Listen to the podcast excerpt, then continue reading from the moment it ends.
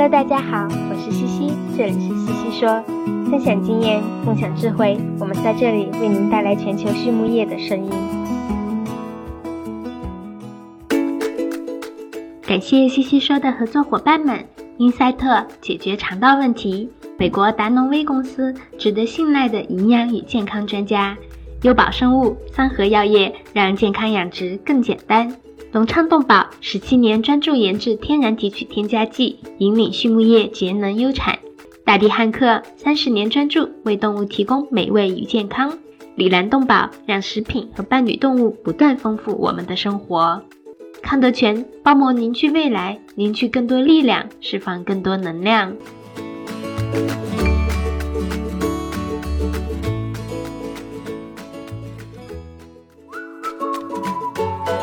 优宝生物、三和药业作为全球营养产品服务商，专注打磨生物发酵、酶催化和分子微胶囊制剂技术。凭借在动物健康领域二十四年的研发积累与临床实践，和一支经验丰富的研发、技术服务和质量管理专家团队，产品与方案涵盖维生素原料与功能营养剂、饲料消化、肠道健康和健康养殖，为全球十五个国家的合作伙伴提供经济高效的产品与服务。公司参与主持的猪抗病营养技术体系创建与应用，荣获国家科学技术进步奖二等奖。优宝生物三和药业让健康养殖更简单。Hello, everyone. I'm Laura Greiner, your host for today's SwineNet podcast. And with me today, I have Dr. Christine Mainquist Wiggum, who is the Director of Health at Pillen Family Farms. How are you today, Christine? Great. Thank you for having me. Oh, we're glad to have you on today. Christine, some of our audience may not be familiar with you. And so before we start talking about our topic, maybe uh, do a brief introduction about yourself. Sure. Yeah. So I, uh, uh, veterinarian with Pillen Family Farms and DNA Genetics. I've been here for about seven years. Um, we're based out of Columbus, Nebraska, but I'm originally from uh, Southwest Iowa. So grew up with uh, crop farming and a cow calf operation. Um, not a ton of swine experience or swine background. And then really became, you know, introduced to modern swine production during vet school. Uh, realized, loved the epidemiology, the herd health, uh, and the people, and was was hooked from that point on. And and so switched to swine exclusive and then right after grad went to Iowa State. Right after graduation, uh, started with Pillen Family Farms.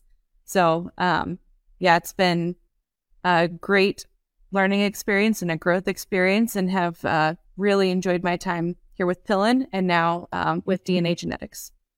Mm-hmm. Well, wonderful. Well, we're certainly glad to have you on today, and I think this will be a, a good conversation.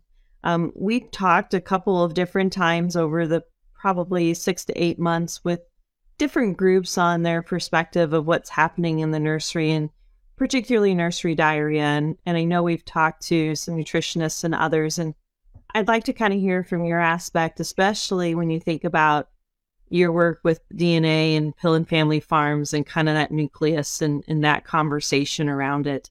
Mm-hmm. And so maybe let's start with just some generalities about what are you seeing today in terms of nursery diarrhea? Yeah. So it it is unique. You know, you get to see your commercial pig, and that's um, probably where most of the discussion today will be. But then also getting to see the the purebreds and and how they respond to their environments and the disease aspects there. So you've got some really high health, clean animals, all the way down to your you know traditional. Maybe we've got a PRRS challenge flow. Um, so a wide array of health statuses, but one area we really like to to think about and focus on is how can we control pathogens? How do we manage that pig regardless of health status? Um, so this has been a project that we've been working on for the past five or six years. Is that you know all, I'm talking specifically probably that early nursery scour. How do we impact that, and how do we make a change? So um, the approach that we've taken is let's be systematic about interventions. and let's document and record those interventions and the outcomes so we can t- continue to build on improving um, our health status. So, diagnostically, uh, a lot of the early scour that we would see would be rotavirus, and it'd be a mix of A, B, and C. Uh, really no patterns, but you know, very consistently rotavirus scour.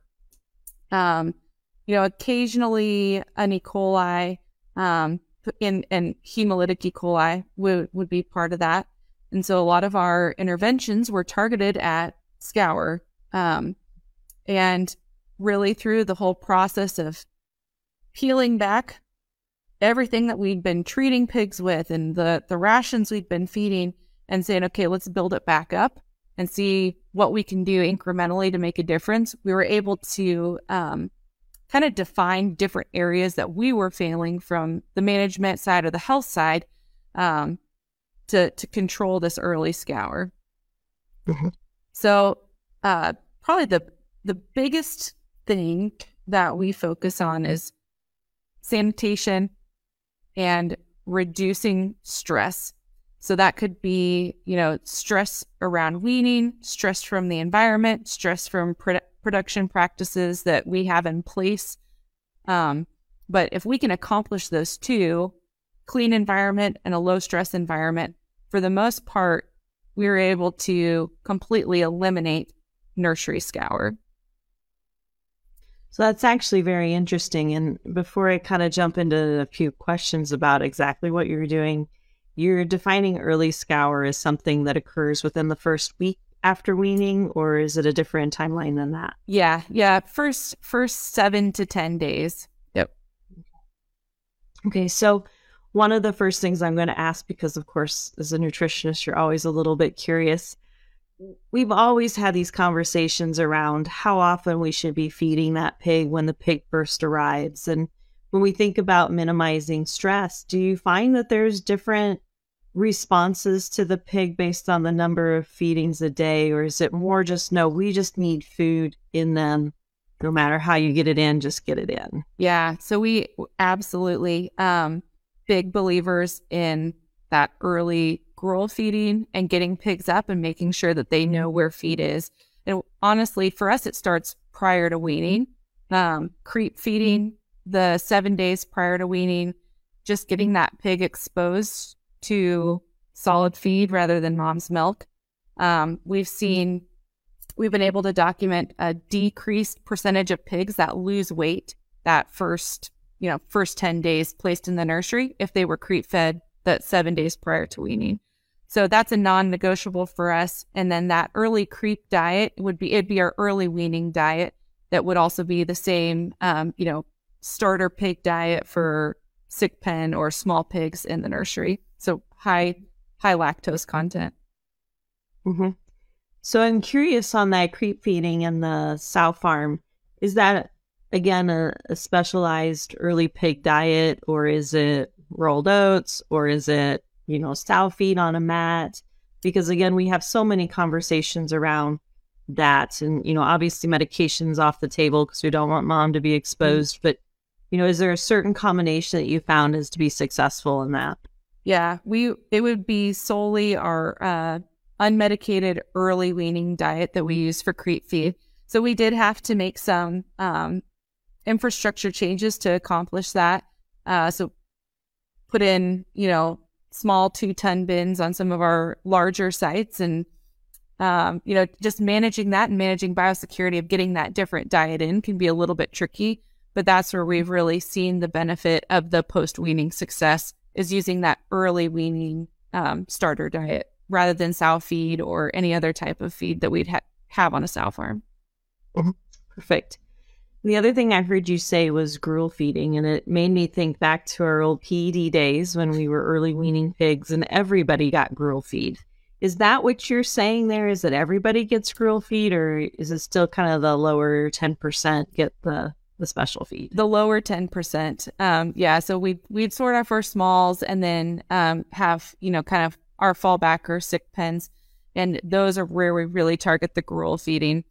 And it's been I, it's it's a constant struggle uh, to accomplish that correctly. You know, you don't want to mix too much. You don't want the consistency to be consist- consistency to be off, um, and you don't want gruel sitting there for two hours um, and and spoiling, and then you end up with pigs eating bad feed. So a lot of that is training and execution, and our our nutrition team is heavily involved in that protocol. Um, but we find that getting that pig up. And whether that's going in the pen to walk pigs or um, doing the gruel feeding, but just that early attention and that early care, those first few days, makes a huge difference whether or not they find feed or not. Mm-hmm. Yeah, very good. And I found that too, right? The more often we get them up, or at least if we get them up multiple times a day, that certainly sets them up better. And um, it's not like it's a ton. Oh no, oh, right. I don't well, think it is. Yeah, it's not. It's not a ton of work. It's just being present, popping into the pens. It's not super stressful for those pigs, but it's a oh hey, I can't just lay here all day. So um, yeah, it's not like it's a ton of extra time for our team members to do that. It's just actually going in and getting them up. Yep, stirring the pen, right? So one of the other things you mentioned there, you talked, of course, about minimizing stress. And the other piece that comes into my mind is vaccinations. Yes. And so it's so common for us to vaccinate either while they're on the sow the day before weaning or they walk in the barn and we might put something in the water and we might be injecting. Do you change that approach when you're talking about minimizing stress or do you try other ways to mitigate that inflammation response when we vaccinate? Yeah, so absolutely. Actually, that's one of the main changes that we implemented um, we were on a traditional program, so they were getting their first dose at weaning, second dose three weeks later. And we really, we noticed that three weeks later dose, we'd come in, you crowd them, they get stressed, and then they're seeing that, you know, that secondary response and that immune response is so much greater with that booster dose. They were going off feed. Um, and we'd sometimes even have, you know, a parasuis break or an E. coli break surrounding that event because they're stressed. Those rooms get hot and humid. It's just a lot going on. Um, so we looked at how do we, what can we do differently? What can we change there? And, you know, we'd love to reduce labor. We'd love to reduce stress. So we looked for another time. We're already picking the pigs up that we can vaccinate. And that the option for us was that early pig vaccination program. So we give their first dose at three days of age. The second dose we give uh, the day prior to weaning because they still get about 24 hours on mom to kind of recover from that. And then by the time weaning days here, you know, they don't, they're not completely stressed from vaccination. They're not going to get re picked up and reshot once they arrive in the nursery. Um, and then once they're placed, no other vaccinations are given in the nursery. So all they have to do is eat, drink, sleep, and grow. Yeah, perfect. Yeah, to accomplish that though, we we did a lot of testing. We were worried about some maternal antibody interference with the vaccines we were giving. So um, did some did some preliminary work there just to make sure that that wasn't going to be an issue. Focused a lot on gilt immunity, um, and have successfully been doing that for about four years. That's very good. That's actually really good to hear because um, that is one of our biggest challenges. I think as we when we bring them in and we stress them right away with with vaccines on top of everything else. Yeah, we we estimated based on um, we tried to do some side by sides of barns. We had about 200 barns on trial for each treatment, and it was around three quarters of a percent mortality difference by moving that shot to the three day and three week versus the three week and six week. Mm-hmm. And when you're talking about that shot, so just for our audience for clarification, we're talking about the mycoplasma or mycoplasma PCV2 or which which pathogens? Yeah, if we were giving a combo of PCV2, mycoplasma, and uh, Lawsonia injectable. Okay. Yep. So then my next question for you, because I know you always hear it on the opposite end, is if you give it that early, did you have issues with breakthrough in the finisher? Because while it might be good to start them well, it might cost me in the end. Yeah. Um, we have not. So, and that's part of our maintenance program is anytime we submit tissues, we're doing PCV2 surveillance. Um, we're pretty much mycoplasma negative, so that one hasn't been as big of a concern, but um, also no ileitis breakthroughs. Um, so that finishing diagnostic piece is part of the the compliance program. Mm-hmm. Yeah, that's perfect. Um, the other piece to stress that I think about in this process is transportation. Okay. And I don't know the distance from your barns to your farthest nursery, but do you manage that transportation differently? Do you account for that when you bring those pigs in? Is can you talk to me a little bit about how you handle transportation? Yeah, so most of our sites, um, the pig the pigs are probably going to ride anywhere from 45 minutes to an hour, but we'd have some that are they're going to be on a truck for 5 or 6 hours. So we're lucky we've got a great transportation team that ensures the trailer is set up correctly, the drivers are very engaged. Um, but at the barn itself, we want that environment ready to go for the pig. So we don't want them walking into a cold barn. They're going to have to expend energy to warm up. And, you know, we want it to be as great of an environment on arrival as possible. Um, so our traditional nurseries where we've got plastic floors and, um, you know, it, they're, they're really set up to receive pigs. It can be easier we're going into a wean to finish site or concrete floor or wire floor nursery, um, you know, it could be a little bit more challenging, but a lot of that is coaching our teams and, um, you know, making sure that that protocol is in place to be set up to receive pigs. And I think some of the some of the technology we've invested in has given us some good insight into pig behavior and pig comfort level comfort level post weaning. And it's been really good to have that visibility to see how pigs are starting, what the pig behavior is to get buy in on um, controlling that environment post weaning. When you say technology, could you expand on that a little bit? Yeah, we're um, pretty lucky to to you know have some some forward thinking. We like to be we say cutting edge, not bleeding edge but made the investment to put uh, cameras in our nursery rooms. So we'd have a camera at the front of the room. You can see almost all of the all of the pens, and we've used it a lot to observe laying patterns. And um, from those laying patterns, you know, helping to observe airflow and what's going on in the room so we've been able to change how a nursery room's set up. You know, min vent settings have changed dramatically. Uh, inlet settings have changed dramatically. How we stock pens, where we put sick pens, um, all of that because we had these cameras in place and we had the people dedicated to sit there and watch them at all hours of the day. You know, we changed our curves, we changed everything um, based on those observations. Yeah. And maybe you can't, but I'm curious if you can quantify how much that's impacted your nursery, the mortality, the growth rates, if there's anything there that can maybe help producers that are considering this but just aren't quite sure if the economics are there for those cameras. Yeah. Um, you know, that was such a gradual process. We don't have we can't assign an ROI directly to the impl- you know the implementation piece. And I don't think it's necessary to have a camera in every single room. Um, but as a learning tool to realize where the gaps are, um, I, I honestly can't remember exactly what, what the camera costs or what the, you know, it, we had to hard, hardwire them in and we'd have some equipment in the office, but it was really fairly easy once we had it set up.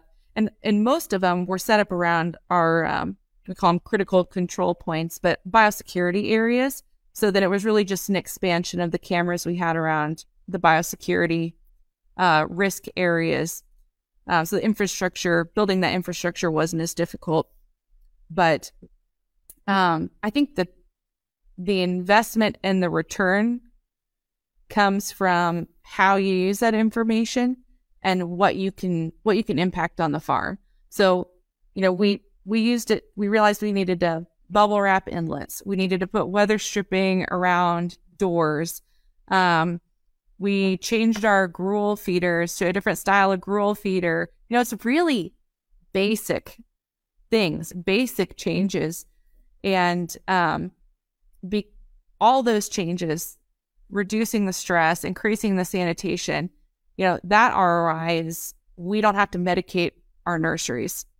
We don't have an extra four, five, six percent death loss. So that we can quantify, but yeah, I, I don't have the exact numbers on the cameras. Oh, that's fine. I still think it's just fascinating. The things that you've been able to observe and then make changes on uh, is really actually quite interesting to me. So I agree. Anytime we have the opportunity to let the pig tell the story, it's you know we're better off for it. Um, so yeah, it's that's very intriguing.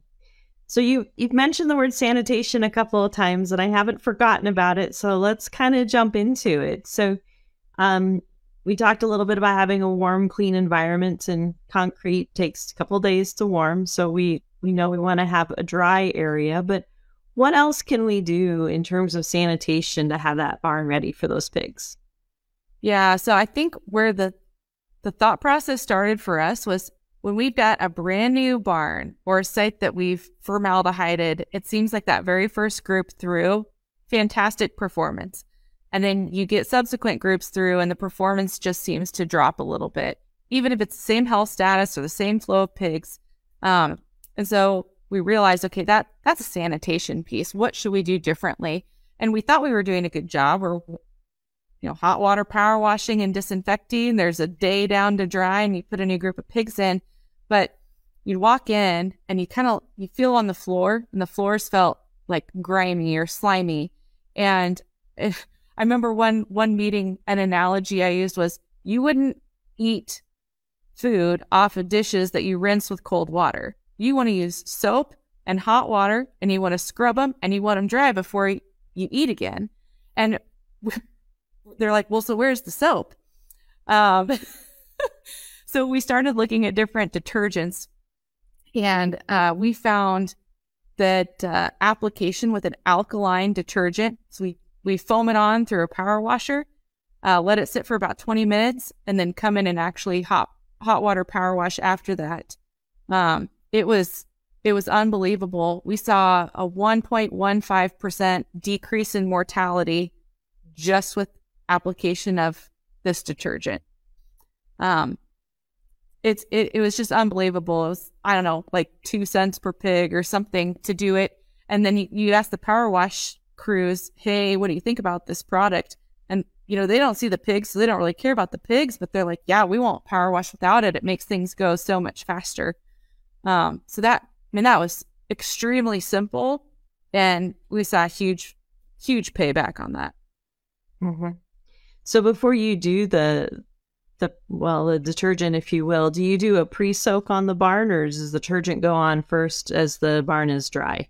Um yeah most most will do a little bit of a pre-soak. Uh, trying to be conscious without you know how much water we're using but it we wouldn't go into a dry barn and apply detergent. So we right. do that in the nursery. Honestly our farrowing does it too. A little bit of a pre-soak maybe knock down some of the big um, pieces of manure and then apply that detergent. Mm-hmm probably is a little bit more reactive too, right? It'd be like me putting dry dish soap on a dry plate or dish soap on a dry plate. Right. Doesn't right. smear very easily to get it to work. And so same exactly. here. I'll use it one more time. so yeah. it, my other question to that though is when you go back and not the detergent but the actual disinfectants, do you ever rotate your disinfectants in your in your barn programs? We talked about it. Um, mm-hmm. Didn't couldn't find great data on efficacy or need for uh, disinfectant rotation. So we pretty much just stuck with one. Um, so, I mean, potentially that's an area we could look at, but, you know, we choose the one f- we use for efficacy and cost. Mm-hmm. Yeah, and that's fair. Some people I know rotate them, and I think, again, it just depends on the diseases that you're dealing with and the pressures that are in the barn. Um, my other question around that, and it's it's a piece that we don't think often about about, but I put it in the sanitation list for me at least, are the water lines. so what are you doing to prep those water lines before pigs come in? So some of it is being conscious about what we run through the water lines to start with. Um, we we do occasional water quality analysis. First of all, just to make sure we're running what we say we're running, but then we really try to limit the amount of you know organic material that we would run through there, or um, carbohydrates, anything that bacteria would thrive on. So we're not going to be running any of that through the water line. So I, I do think that helps. We also limit, honestly, we limit the amount of medications and everything that we run through the water lines too. Um, so trying to just maintain health that way preventatively. And then if we do see an issue, so if something comes up, maybe it's a, a hemolytic E. coli or um, water lines getting plugged for some reason, we would implement a water line cleaning at that point. We've not seen a return doing a water line cleaning on every nursery turn. Um, so I think for us, probably the jury's still out on proper efficacy, um, you know, or frequency, and then what the efficacy is based on that frequency. Mm-hmm. Well, I think you bring up a very good point. You start with a, a program where you don't run things through the water line. So we reduce the chance for biofilms and so forth. But if they are going to do that, then it might be necessary to to do a routine water line flush with something prior to those pigs coming in just to break down that biofilm. And so, you know, as you indicate, management's going to be a big piece as to some of these decisions that you're making today. Yep. And then I think just remembering to continually have that conversation because if we do need to run something, it's a lot easier to do it when pigs aren't in the barn. So you kind of have that on on the nursery. We've got you know once every six or seven weeks to do something, and if you load it back up and you miss it, then you're out another six or seven weeks. So um, communication and somebody somebody keeping track of it is a big deal. Mm-hmm. Yeah, very good. Well, Christine, I see our time is kind of wrapping up, and I've I've actually had a really good conversation with you. I've enjoyed talking about the ways to set that barn up and reduce the stress on the baby pigs. And before we jump into those infamous questions that we ask our, our guest speakers, maybe just send a couple of takeaways or key points you'd like our audience to have today. Yeah, yeah, that time sure flew. Mm-hmm. Um, so I I I think for us, you know, like our our culture and our core belief really is letting that pig tell you what it needs. So being able to read the pig and and usually the pig's needs are warm, dry, draft free, and a low stress clean environment. If we can do those basics right, yeah, diseases may come in, we may have some stressors there, but we cannot ignore just meeting those pigs' basic needs um, and and listening to what it's telling us that it needs. Mm-hmm. Fantastic. That's a great summary and good take home for our listeners. 康德全企业包膜技术在农牧行业应用的倡领者， 成立二十余年，一直专注于生物包膜技术的研发、应用与生产。拥有智能微囊包膜专利技术，核心包膜产品远销全球五十六个国家和地区，实现中国品质服务全球。现推出包膜产品检测服务、包膜产品研发服务、包膜产品技术定制服务。让我们分享包膜技术带来的改变。Well, as we wrap up for today, as, as I mentioned, we're going to ask you a couple of questions. The first one I'm going to ask you is Do you have a swine resource that you'd recommend to our listeners today? So I'm, I'm going to put a plug in. Um, I'm on our AASV uh, early career committee. And one mm-hmm. of the resources that that committee has developed is um, it's a bank of experts, subject matter experts. So, you know, I love looking up a good research paper just as much as anybody else does. But I think having that human connection and somebody to reach out to is a big deal. So we do have that uh, that list of subject matter experts. If you've got a question on anything, um, being able to reach out to them and and learn more, I think, is uh, really powerful. Mm-hmm. Very good. That's a good resource. I've not heard that one lately, and that that's actually a very good resource for everybody. How about something that's not related to pigs? Is there a book that you've read recently or that you are reading that you'd recommend to our listeners? So I'll probably alienate about half of our half of the or maybe over half of the people listening. But uh, I'm a new mom. Uh, so I my days are spent reading, you know, books on like how to survive this tra- transition to motherhood, and I've really enjoyed the uh, taking care of babies, taking care of babies uh, resource. So it's uh, saved my sanity, and and having a kid that sleeps 12 hours a night allows me to get up and do what I do every day. So if if you haven't heard of that one and and you're going through the same stuff, that that's been a lifesaver. Absolutely. I think any new mom would take a 12 hour night of sleep. well, my last question for you is if you can think of someone in your life that you have defined as successful, what's a trait that they possess that's allowed them to be successful? Yeah, I I really so I I see there's one person that that I'm thinking of and and he always you know sticks to his core beliefs and doesn't mm-hmm. deviate from from the things that that he you know kind of like the the truths that you hold hold to be the most important. Um so i think you know just being being true to yourself and not deviating from that um you know then you you're always consistent when you work with others. People know what to expect with you and you can go to bed every night knowing that uh you know you've stuck to your you stuck to your guns. And um i just i think personally for me having that approach to to life to family to to work um you know it helps helps guide you in your decision making mm-hmm. absolutely i think that's a great one to have well, Christine, I do want to thank you again for your time today. It's been a pleasure visiting with you. For our audience, again, this is Dr. Christine Mainquist um, Wiggum, and she is with Pillen Farms. Christine, thank you so much for your time today. Yeah, thank you for having me. This has been been really fun.